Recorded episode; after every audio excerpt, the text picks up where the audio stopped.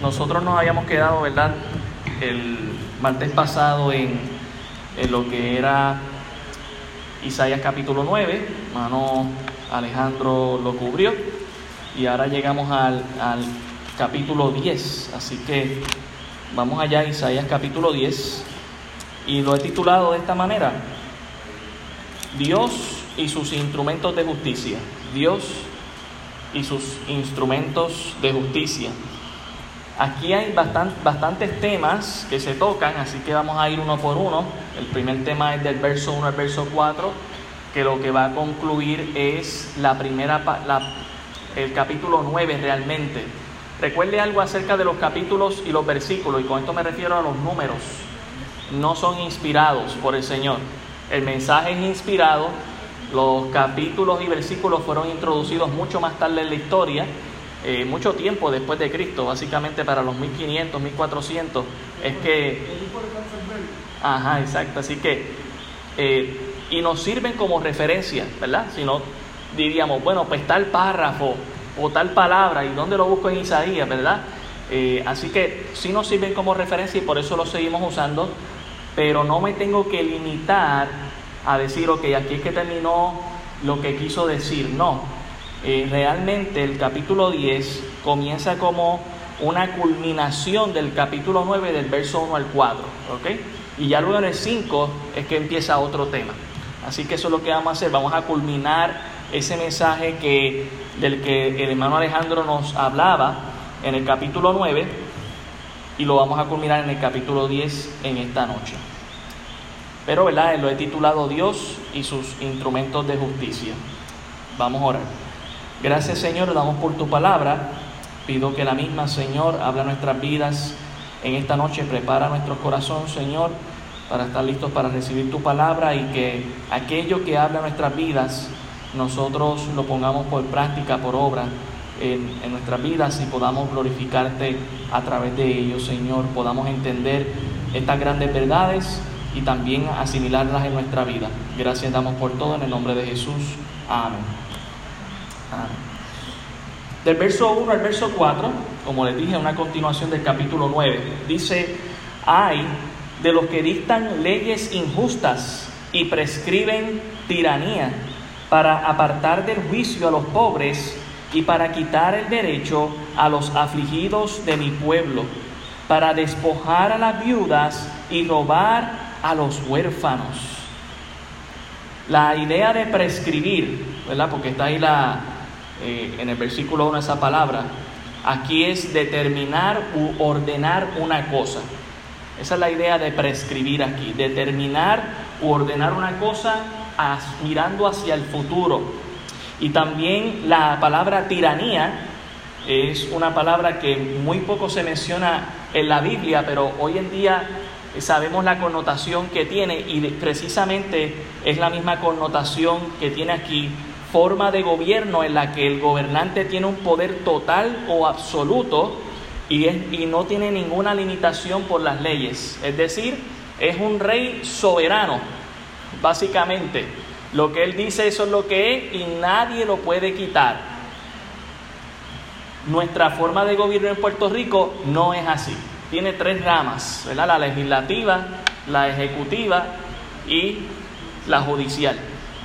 Y, y, hay un, balance entre ellas tres. Pero cuando usted tiene un gobernador que está firmando leyes ejecutivas a todo lo que da, todo lo que da, que se, que se entiende que por la pandemia no había ni que pedirle ni al judicial ni al legislativo nada, esto era un asunto de emergencia.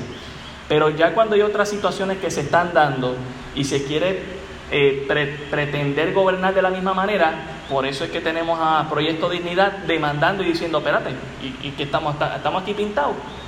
No, tú, no eres un tirano, tú no puedes gobernar simplemente siendo un tirano. De hecho, es algo que ¿verdad? nuestra sociedad aborrece. No queremos a alguien así con absoluto poder porque ya a través de la historia hemos visto cómo una persona con absoluto poder es capaz de hacer. Bueno, es sin absoluto poder y vemos lo que pasa. Porque ¿qué es lo que hace? Hace, pues yo hago una alianza aquí, hago una alianza allá y es como si tuviera absoluto poder. Y Isaías le está diciendo esto a los reyes. Eh, que tenían un poder bastante grande. Él le dice, hay de los que dictan leyes injustas y prescriben tiranía. Este mensaje sigue siendo para Israel y para Judá, que estaban eh, eh, poniendo leyes injustas hacia el pueblo y leyes de tiranía, es decir, lo que yo digo es lo que es y yo no estoy consultando, no necesito consenso del pueblo, esto es lo que es y ya está, aunque sea para perjudicar al pueblo. Y de eso se trata en el versículo 2 cuando él dice, para apartar del juicio a los pobres, o sea, no es para hacer justicia. Y este es el balance, hermanos, porque cuando Cristo venga a reinar, va a ser un tirano, pero va a ser con balance, o sea, con justicia no viene a imponer algo que sea injusto. Viene a hacer justicia. No habrán pobres oprimidos, no habrán viudas desamparadas, no habrá eh, niños huérfanos. Esa es la idea de la tiranía detrás de Jesucristo, que es justo. Pero detrás del hombre que está corrompido y que está deseando más poder, dice aquí que ellos lo hacen para, eh, para los pobres y para quitar el derecho a los afligidos del pueblo. Noten que ya están afligidos y ahora les van a quitar los derechos que les quedan.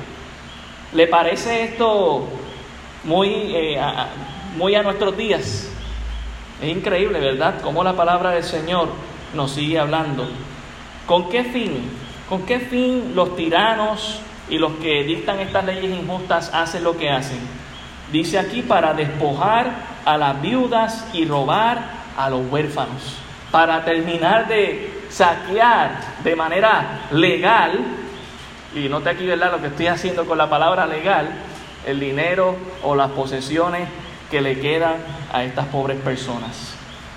Así que vemos que estos primeros versos están hablando a los orgullosos opresores de su pueblo, del pueblo de Israel y de Judá, que eh, eran dentro de la misma nación, los cuales abusaban del poder.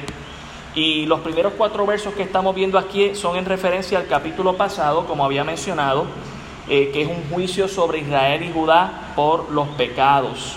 Estaban ocurriendo muchas desigualdades en la administración de las leyes y el trato era cruel, especialmente con los necesitados, las viudas y los huérfanos. Y no es la primera vez que Isaías lo está diciendo. Miren Isaías capítulo 1, versículo 17. Isaías 1, 17. Dice lo siguiente. Aprended a hacer el bien, buscad el juicio, restituid al agraviado, haced justicia al huérfano, amparad a la viuda. Y luego dice, ¿verdad? Que estemos a cuenta con Dios. ¿Quieres ponerte a cuenta con Dios? Primero haz bien esta obra social que tú estás haciendo, que sabes que estás abusando de las personas necesitadas, y luego vengamos a cuenta. Y sus pecados van a ser emblanquecidos. No porque, no porque, no porque las obras salvan, sino porque alguien que realmente ha venido a los pies de Cristo no actuaría de esa manera con las personas oprimidas. Esa es la idea que nos está presentando Isaías desde el capítulo 1, recordándonos eso. En el verso 3 nos dice, en el capítulo 10, ¿y qué haréis en el día del castigo? ¿A quién os acogeréis, acogeréis para que os ayude? Cuando venga de lejos el asolamiento, ¿en dónde dejaréis vuestra gloria? Los asirios, hermanos, fueron los primeros en, invadir a Israel. ¿verdad? Y cuando hablamos de Israel, recordamos Israel, Judá, los dos reinos que existían, el reino se había dividido en dos. Y los primeros que vinieron a reinar, y de eso va a hablar desde el versículo 5 hasta el resto del, del capítulo, es Isaías preveyendo esa futura invasión de Asiria, conquistando a Israel y luego invadiendo a Judá casi a punto de conquistarla. Bueno, llegaron hasta los muros, hablando de Asiria. Pero Isaías va más allá, no solamente está hablando de Asiria, él dice, y van a venir otros reinos también. Y entonces tenemos a Babilonia con Nabucodonosor, y después tenemos a los medos persas con Ciro, y luego tenemos a, los griegos con Alejandro Magno, y luego tenemos a los romanos con los Césares, aún en los días de Jesucristo.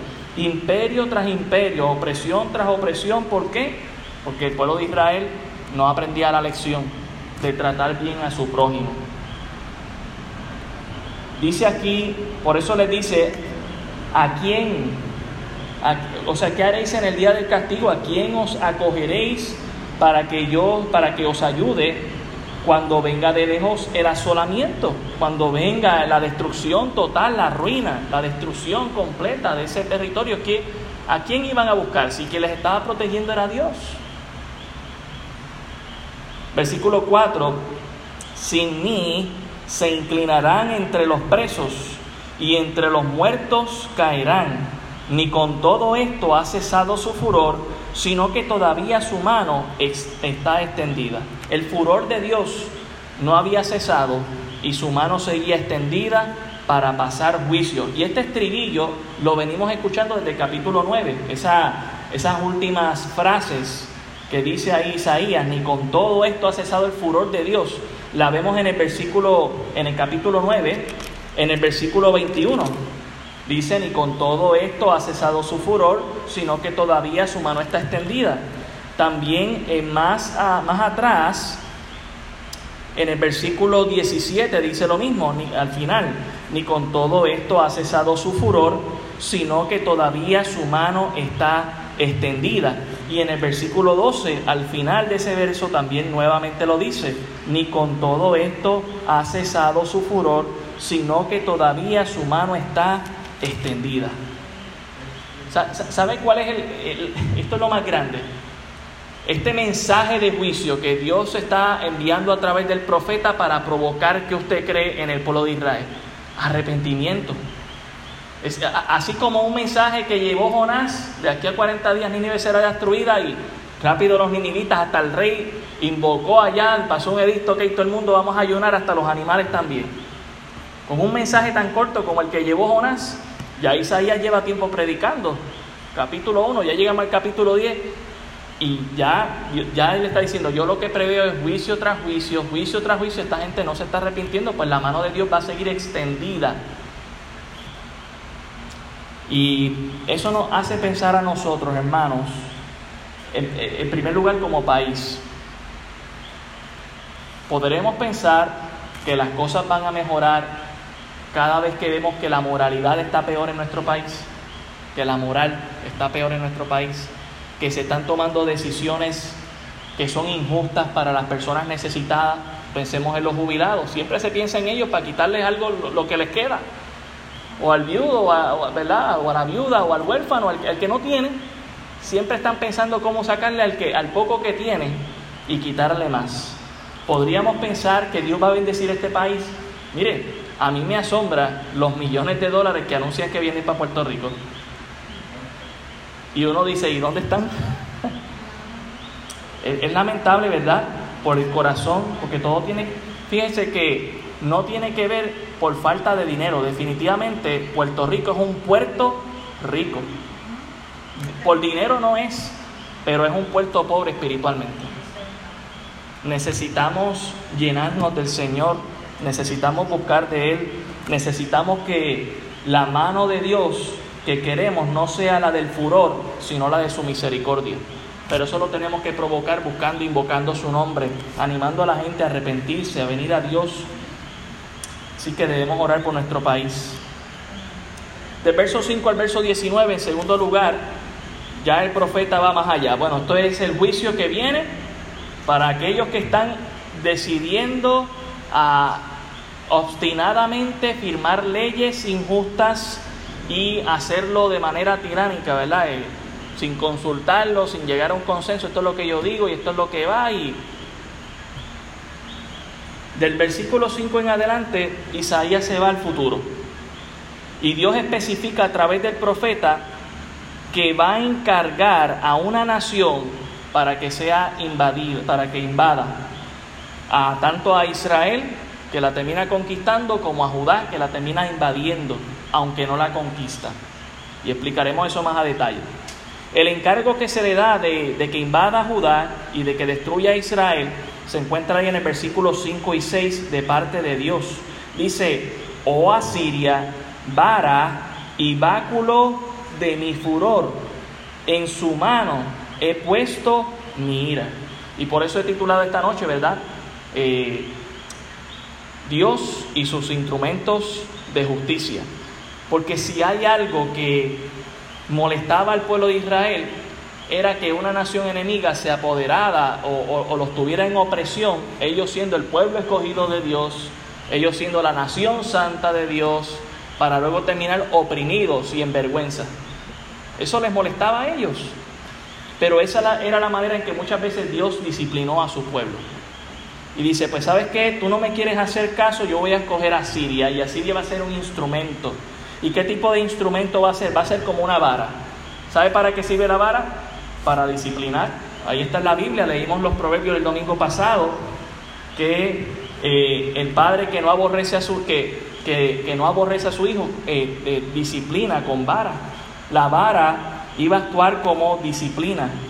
Y el báculo menciona aquí la autoridad. Es un bastón muy parecido a la vara, solo que el báculo lo que da es autoridad a esta persona. Usualmente los faraones usaban unos báculos y cada vez que iban a firmar un edicto hacían una señal con los báculos y esta es la ley que va a ser firmada por mí, tal, tal, tal.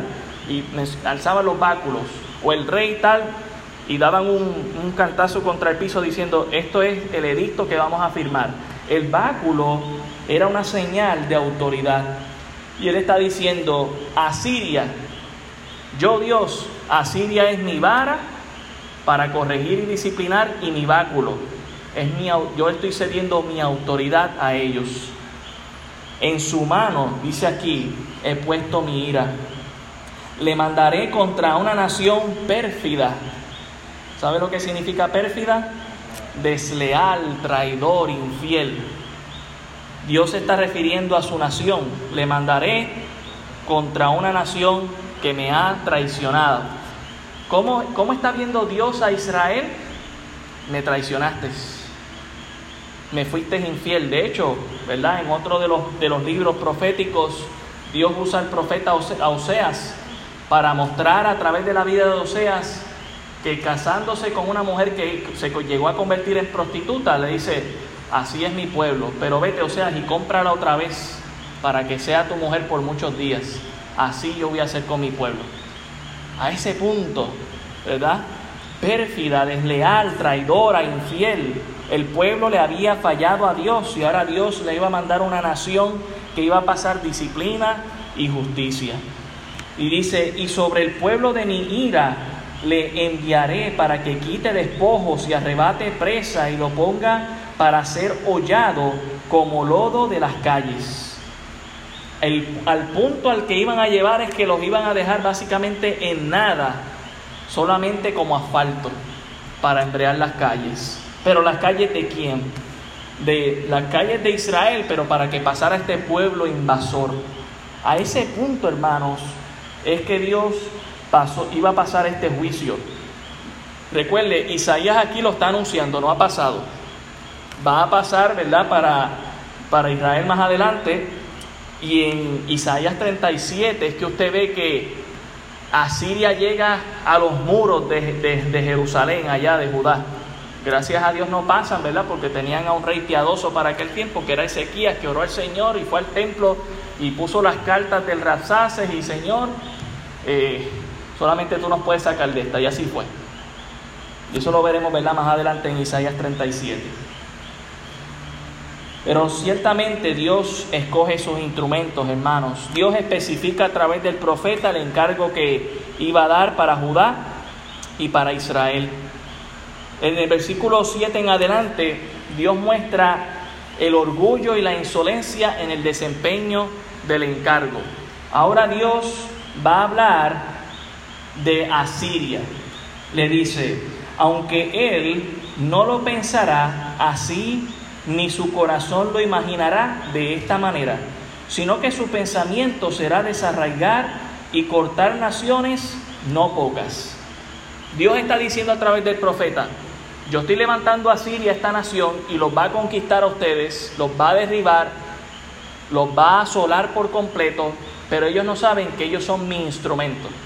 Entonces, hermano, esto nos recuerda la soberanía de Dios, su poder, Dios usa aún a personas impías o a reinos impíos como a Él le place y a veces esas personas ni cuenta se dan de que están siendo usadas por Dios. Así que instrumento de Dios no es solamente aquel que voluntariamente se rinde a Él como nosotros deseamos, pero aquel que también piensa que en su rebeldía está en contra de Dios. Ahora, ¿qué usted cree que es mejor? Estar voluntariamente rindiéndonos a, su, a, su, ¿verdad? Lo que Él quiere para nosotros, ser ese, ese barro que el alfarero le va dando forma y no ser esa persona que piensa que está haciendo lo que quiere con su vida y que al final será un vaso de deshonra. El versículo 8 dice, porque Él dice, hablando de Asiria, mis príncipes no son todos reyes.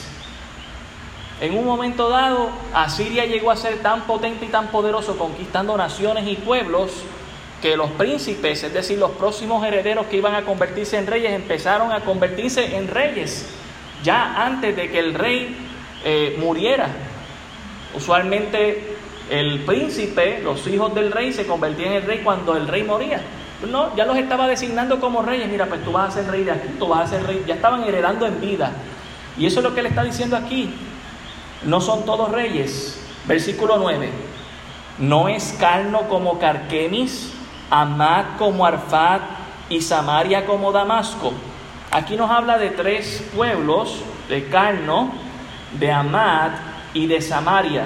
Tres ciudades importantes de Israel.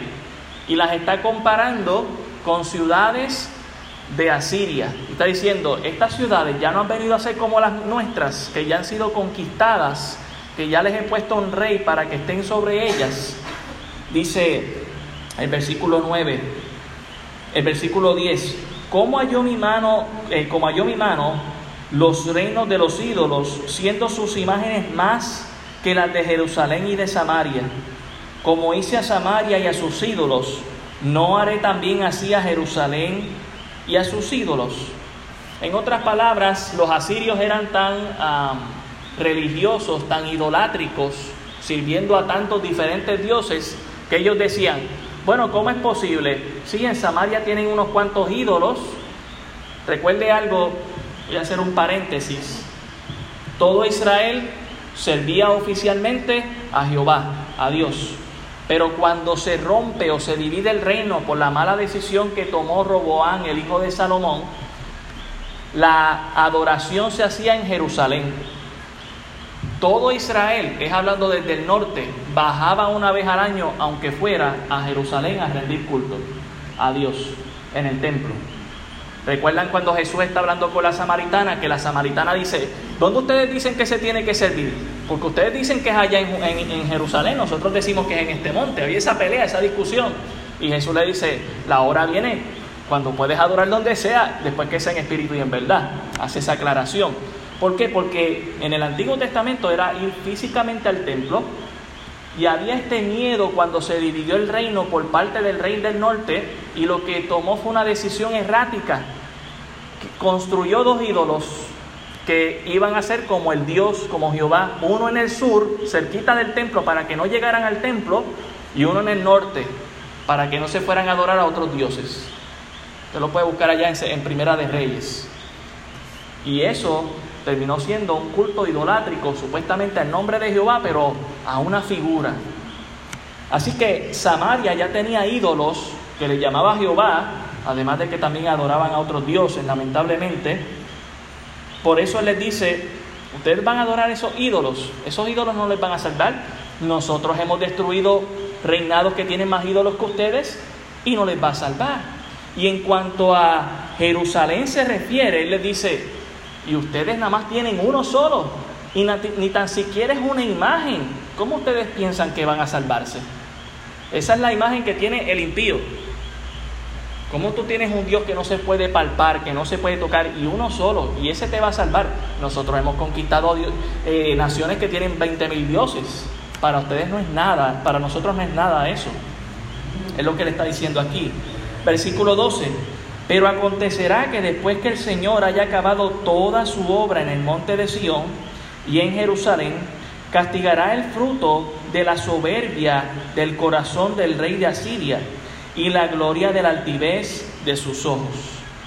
Noten, Dios dice, yo los voy a llevar hasta un límite al pueblo de Asiria, dejar que conquisten, que hagan y deshagan, pero una vez lleguen al monte de Sión, se acabó para ellos. Yo los voy a, a bajar de ese orgullo en el que se han trepado. Versículo 13, porque dijo, con el poder de mi mano lo he hecho. Asiria está diciendo esto, pero ¿quién le cedió el poder?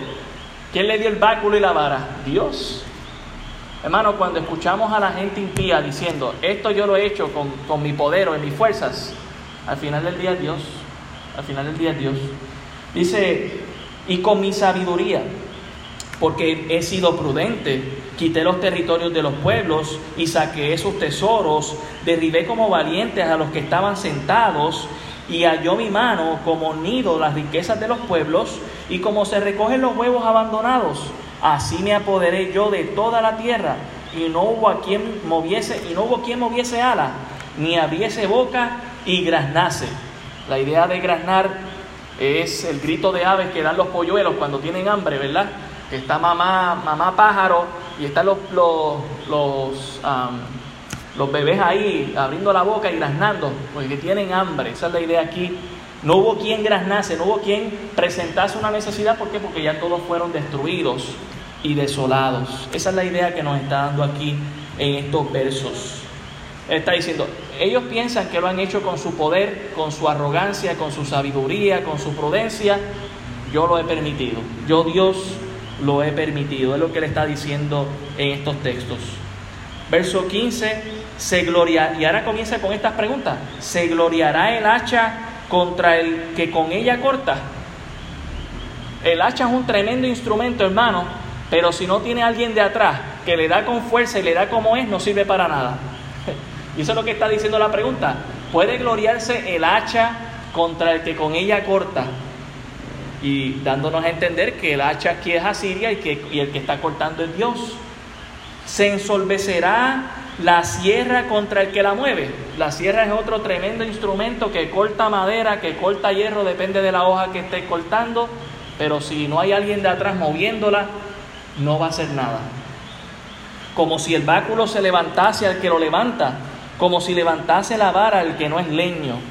Por esto el Señor Jehová de los ejércitos enviará debilidad sobre sus robustos y debajo de su gloria encenderá una, una hoguera como ardor de fuego. Es decir, Dios va a utilizar a esta nación asiria para que pase juicio a Israel. Asiria, en vez de reconocer, Dios me está usando para hacerlo, dice, no, esto yo lo he hecho en mis propias fuerzas. Pues sabes que Asiria, yo también voy a pasar juicio sobre ti. Al final del día, Dios sigue siendo justo. Versículo 17, y la luz de Israel será por fuego y su santo por llama que abrace y consuma en un día, noten esa expresión, sus cardos y sus espinos. Isaías no solamente se va allá a Isaías 37, que es la historia de cuando Asiria es en una sola noche derribada, mueren 189 mil soldados por la espada de Jehová en una sola noche. Esta expresión que habla aquí en el, versículo 17 es apocalíptica. Es la expresión de estos reinos que se van a levantar con Satanás como la arena del mar y dice que va a bajar fuego del cielo. Así que Isaías está transportándose aún más allá después del reino milenial, antes del estado eterno. Versículo 18, la gloria de su bosque y de su campo fértil consumirá totalmente alma y cuerpo y vendrá a ser como abanderado en derrota. Es decir, aquello que los cubría, aquello que, le, aquello que les daba alimento, aquello por lo que se sentían seguros, ya no lo iban a tener más, Dios se los iba a quitar. Y esto hablando ya de Asiria. Y vendrían a ser ante Dios como abanderado en derrota. Bueno, ¿cómo hace el abanderado en derrota? Porque siempre hay un abanderado. Hay varios abanderados. Está el que dice, ok, vamos a seguir hacia adelante, va todo bien. Hay otros que están haciendo señal, ok, ataque esta tropa por acá, por allá. Pero hay una bandera por ahí que le llaman la bandera blanca, que es la de la derrota. Eso es lo que está diciendo aquí. Vendrá a ser como eh, abanderado en derrota. Paz, por favor, ya no podemos más. No podemos más. La realidad, hermano, es que si queremos ponernos en paz con Dios debe ser ahora. y no esperar a la, derrota, no esperar a llegar a la altivez para después ser humillados y estar arrepentidos. No, la idea es humillarnos primero ante el Señor. La reprensión que se hace por su altivez a Asiria y la amenaza de su caída y ruina, una vez que haya cumplido los objetivos para los que Dios le levantó, muestra cuán soberano y cuán grande es nuestro Dios. No hay nada que se le escapa a Dios. Y Dios hace una parte, ¿verdad?, para el remanente en este mismo pasaje, en versículo 19. Y los árboles que queden en su bosque serán en número que un niño los pueda contar. Como si hubiese arrasado un huracán o una bomba atómica que quedan pocos árboles en pies, un niño va a poder eh, contar. Y esto es hablando ya a Asiria. Recuerde, Dios dice, Israel está mal, mira lo que está haciendo por sus pecados, voy a dejar que Asiria pase juicio. Asiria es mi instrumento, no te pongas altivo, se pone altivo, pues para ti viene juicio también, a este punto.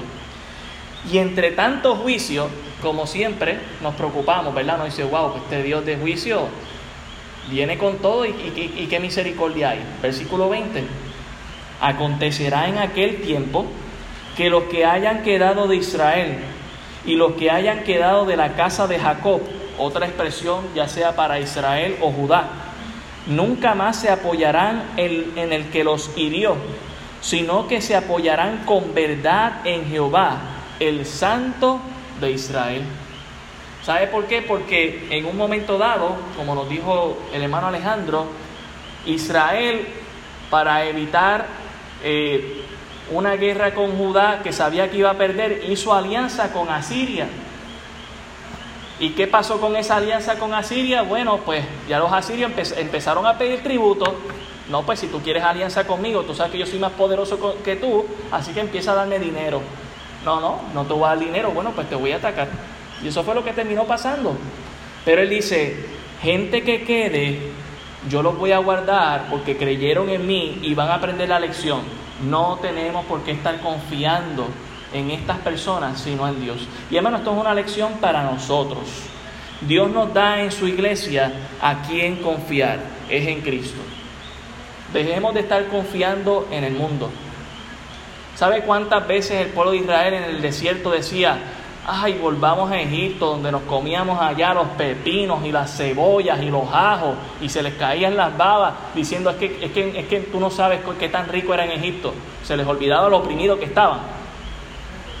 Y, a veces creo que vemos el mundo así, ay, qué rico es los deleites de este mundo, pero así, así este, tiene el mundo oprimido por el pecado. Dios nos ha libertado de eso, para que no volvamos allá. No tenemos por qué poner nuestra confianza en el mundo, sino solo en Dios. Se lo dice a través del profeta Israel y nos lo dice Dios hoy a nosotros, que nos apoyemos con verdad en Jehová, en el Santo de Israel. Ese es el llamado para nosotros en esta noche. Y aún entendiendo que Dios no se le escapa nada y que cada cosa para Él es, si Él lo desea, un instrumento de justicia. Dice el verso 21, el remanente volverá, es decir, los, los que queden. El remanente de Jacob volverá a quién? Al Dios fuerte. Noten que no está hablando uh, una promesa de volver a recuperar lo que perdieron, no. Tener la intimidad, tener la relación con Dios restablecida. Esa es la idea aquí. Dice el verso 22, porque si tu pueblo, oh Israel, fuere como las arenas del mar, el remanente de él volverá, la destrucción acordada rebosará justicia, pues el Señor Jehová de los ejércitos hará consumación ya determinada en medio de la tierra. Y noten que dice ya determinada. ¿Y quién lo está afirmando? Jehová de los ejércitos. A él no se le escapa nada. Dios lo tiene todo en control. Y noten que Dios siempre busca a ese grupito. Lo buscó para el pueblo de Israel y para el pueblo de Judá, el remanente. Algunos dicen, ¿verdad?, que es un 10% de la población, un grupo pequeño, los pocos que quedaron o los fieles que Dios guardó. Hoy en día hay mucha iglesia, pero eso no significa que toda iglesia sea, y a veces pienso que dentro de tanta iglesia solamente siempre queda un remanente de, lo que son los verdaderos creyentes. Y, hermanos, procuremos ser ese remanente. Procuremos, y, y, no estoy diciendo que estamos aquí reemplazando a Israel, simplemente estoy haciendo una comparación. Haciendo una comparación. Dios hace una parte para el remanente, es decir, para que ese pequeño grupo de fieles a Él les sea recordada la promesa dentro de tanto juicio. Dios da promesa de, de gracia con el fin de capacitarles para el sufrimiento que iba a venir. Recuerden, nada de esto ha pasado el creyente está escuchando y dice, wow, eso va a pasar, pero Dios me va a guardar. Y, ha sido un mensaje constante entre juicio y juicio. Dios recuerda, y recuerda al justo que le irá bien. Y recuerda eh, al, remanente, yo lo voy a guardar, ellos van a volver. Así es para que, es para que creen en el Señor. Noten que Dios no les está prometiendo librarlos de esa situación, pero sí protegerlos. Versículo 24, Dios de aquí en adelante les da gran ánimo para que no tengan miedo ante la inminente guerra que iba a llegar como una tormenta. Mire el versículo 24, por tanto el Señor Jehová de los ejércitos dice así, pueblo mío, morador de Sión, no temas de Asiria. Asiria va a hacer todo esto, no les tengas temor. Hermano, no tengamos temor del mundo, no tengamos temor de lo que podría pasar si llegasen a firmar estas leyes, la 184, la 185, pero nosotros seguimos sirviendo a Dios y haciendo lo que es correcto. No tengamos temor. Dice, con vara te herirá y contra ti alzará su palo a la manera de Egipto. La idea, ¿verdad?, de esclavizar, de disciplinar. Él, se lo dice, les va a pasar esto a ustedes, pero no teman, Versículo 25, mas de aquí a muy poco tiempo se acabará mi furor y mi enojo para destrucción de ellos, y levantará Jehová de los ejércitos azote contra él, como la matanza de Madián en la peña de Oreb, y alzará su vara sobre el mar, como hizo por la vía de Egipto. Isaías menciona dos datos históricos para probar de que Dios pasaría justicia de Asiria una vez fuera usada como instrumento y pasara juicio sobre Israel y Judá. Y estos dos, ¿verdad? Eh, menciono el, que es bien obvio, ¿verdad? Cuando menciona aquí como lo hizo en el mar por la vía de Egipto, sabemos que el mar rojo se abrió, ¿verdad? Dios lo abrió. Y pasó todo el pueblo y dice que cuando llegaron, ¿verdad? Estaban también eh, los egipcios con Faraón persiguiendo y las aguas volvieron a su lugar y se ahogaron todos y Dios dio, Dios dio gran victoria. ¿Hizo el pueblo de Israel algo? No hizo absolutamente nada, simplemente marchó, marchó, ¿verdad? Por fe, pasó ahí por el... No hizo absolutamente nada más que marchar. Y aquí está mencionada otra historia que quizás no es tan conocida como la de Éxodo, pero eh, vamos allá, se encuentra en jueces, el capítulo 7, quizás algunos de ustedes la recordarán una vez mencionemos a Gedeón, ¿verdad? Quien peleó con 300 valientes contra Madián. Josué capítulo 7, versículo 9. Voy a leer el versículo 9 de jueces 7 y luego voy a brincar al 16. Jueces capítulo 7, versículo 9. Esta es la otra historia que está recordando el profeta Isaías, de cómo Dios va a librar al pueblo de Israel. Dice jueces 7:9, aconteció que aquella noche Jehová le dijo, levántate y desciende al campamento, porque yo lo he entregado en tus manos. Verso 16, y repartiendo los trescientos hombres en tres escuadrones, dio a todos ellos trompetas en sus manos y cántaros vacíos con teas ardiendo dentro de los cántaros.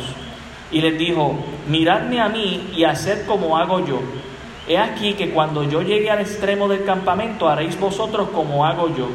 Yo tocaré la trompeta y todos los que estarán conmigo y vosotros tocaréis entonces las trompetas alrededor de todo el campamento y diréis, por Jehová y por Gedeón. Llegaron pues Gedeón y los cien hombres que llevaba consigo al extremo del campamento, al principio de la guardia de la medianoche, cuando acababan de renovar los centinelas, y tocaron las trompetas y quebraron los cántaros que llevaban en sus manos, y los trescientos escuadrones tocaron las trompetas. No están sacando espadas, no están sacando flechas, no están sacando escudos, tocaron trompetas. Y quebrando los cántaros, tomaron en la mano izquierda las teas, y eso era ¿verdad? como un pedazo de piel del animal, y en la derecha las trompetas con que tocaban, y gritaron por la espada de Jehová y de Gedeón, y se estuvieron firmes cada uno en su puesto en derredor del campamento. Entonces todo el ejército echó a correr dando gritos y huyendo. Y los trescientos tocaron las trompetas y Jehová puso la espada de cada uno contra su compañero en todo el campamento. Y el ejército huyó hasta Betzita en dirección de Cerera y hasta la frontera de Abel Meola en Tabat. Y juntándose los de Israel en Estalí, de Aser y de todo Manasés, siguieron a los madianitas y bueno, usted puede seguir leyendo toda la historia, ¿verdad? Pero básicamente Dios dio la victoria en ese día, en el día de Madián. ¿Qué hicieron? Tocaron trompeta. No sacaron la espada, no sacaron las lanzas, no sacaron las flechas, tocaron trompetas, rompieron cántaros y encendieron las teas para que se viera fuego, se viera un revolú. Y en, ese revolú a medianoche todo el mundo sacó la espada y dice que Dios fue quien hizo que el mismo enemigo se hiriera a sí mismo. Isaías está recordándonos estas dos historias, ahí en el verso 26 del capítulo 10, cuando él menciona, levantará de los ejércitos azote contra él, como la matanza de Madián en la peña de Oreb, que fue uno de los reyes que usted puede leer que, que mató allá a Gedeón, y alzará su vara sobre el mar como hizo por la vía de Egipto como también había mencionado, que se encuentra registrado en Éxodo 14. Así que estas dos semblanzas históricas, estos dos recordatorios que está dando Isaías es, no se recuerden, pueblo mío, Dios ya lo ha hecho antes. Cuando estamos haciendo su voluntad, Él pelea por nosotros. Y eso nos aplica a nosotros, hermanos. Hay peleas que a usted y a mí no nos toca luchar contra carne y sangre porque son peleas espirituales. Lo que tenemos que hacer es orar, meternos en la palabra, pedirle su dirección y si Dios nos manda a tocar trompeta o a marchar, lo hacemos y Dios hace el resto. Dios hace el resto. Verso 27. Acontecerá en aquel tiempo que su carga será quitada. Pues perdonen, estoy otra vez en Isaías 10, 27 por si acaso. Acontecerá en aquel tiempo que su carga será quitada de tu hombro y su yugo de tu cerviz, y el yugo se pudrirá a causa de la unción. Aquí la idea, ¿verdad?, es de un yugo, eh, ¿verdad?, de dos animales que van eh, con la misma carga, con el mismo peso para eh, hacer bien un trabajo y dice, yo sé que tú estás en ese yugo, yo voy a quitar ese yugo. Aún Jesucristo mismo mencionó que quitaría el yugo sobre nosotros si nosotros ponemos nuestra confianza en Él. Y Él dice aquí a causa de la unción, a causa también, ¿verdad? Se traduce como la grosura eh, como, o como la gracia, podríamos traducirlo también. ¿La gracia de quién? Pues de Dios, de Dios. Verso 28, vino hasta Ahat, pasó hasta Migrón en Migmas contra su ejército. Ahora Isaías va a empezar a hablar de cómo Asiria empieza a hacer un plan de ataque desde las ciudades del norte de Israel, y para eso tendríamos que meternos a un mapa bien específico del pueblo de Israel de aquellos tiempos, pero se puede conseguir. pero va, eh, todas estas ciudades son mencionadas desde el norte hasta llegar a Jerusalén. ¿Ok? Así que la sigo leyendo, versículo 29. Pasaron el vado, se, se alojaron en Geba, Rama tembló, Gabaal de Saúl huyó. Este era el lugar, ¿verdad?, donde Saúl tenía su, su base, por decirlo de alguna manera, cuando él fue rey, que se quedó con ese nombre. Versículo 30. grita en alta voz, hija de Galín, haz que se oiga hacia la is, pobrecilla Anatot, mi Madmema se alborotó, los moradores de Gebín huyen, aún vendrá día cuando reposarán en Nob. Nob eh, es un lugar interesante, bueno, todas estas ciudades tienen unos, si está pendiente en la Biblia, en Nob había una escuela de sacerdotes, donde el rey Saúl buscando a David mandó a matar a todos esos sacerdotes, si usted lo recuerda, allá en Nob. Eh, alzará su mano al monte de la hija de Sión, al collado de Jerusalén. Entonces usted ve todas estas ciudades que son mencionadas desde el norte hacia el sur, ¿verdad? Asiria está en el norte, va bajando obviamente hacia el sur y llega hasta esta ciudad de Nob, eh, donde fue por primera vez una escuela de sacerdotes por mucho tiempo, hasta que se dio la persecución contra David y se mataron unos sacerdotes allí. Eh, y dice, y van a llegar hasta Sion, van a marchar hasta Jerusalén, básicamente. Note lo que dice, versículo 33. Eh, He aquí el Señor Jehová de los ejércitos desgajará el ramaje con violencia. Los árboles de gran altura serán cortados y los altos serán humillados. Aquellos que con tanta violencia conquistaron a todo Israel. Aquí hay mencionadas algunas ciudades de Israel, como también eh, lo fue mencionado allá en el versículo anterior donde hablaba de Carno, de Arfat y de Samaria. Todas esas ciudades que conquistaron para llegar, es como dice por una frase por ahí, tanto nadar para morir en la orilla. Y la orilla es Jerusalén. Y dice, y cortará con hierro la espesura del bosque y el Líbano caerá con estruendo. Y en otras palabras, ¿verdad? Lo que nos está hablando aquí es de cómo Dios iba a destruir a Siria en el punto que ya Israel se veía rodeada completamente, no tenía esperanza.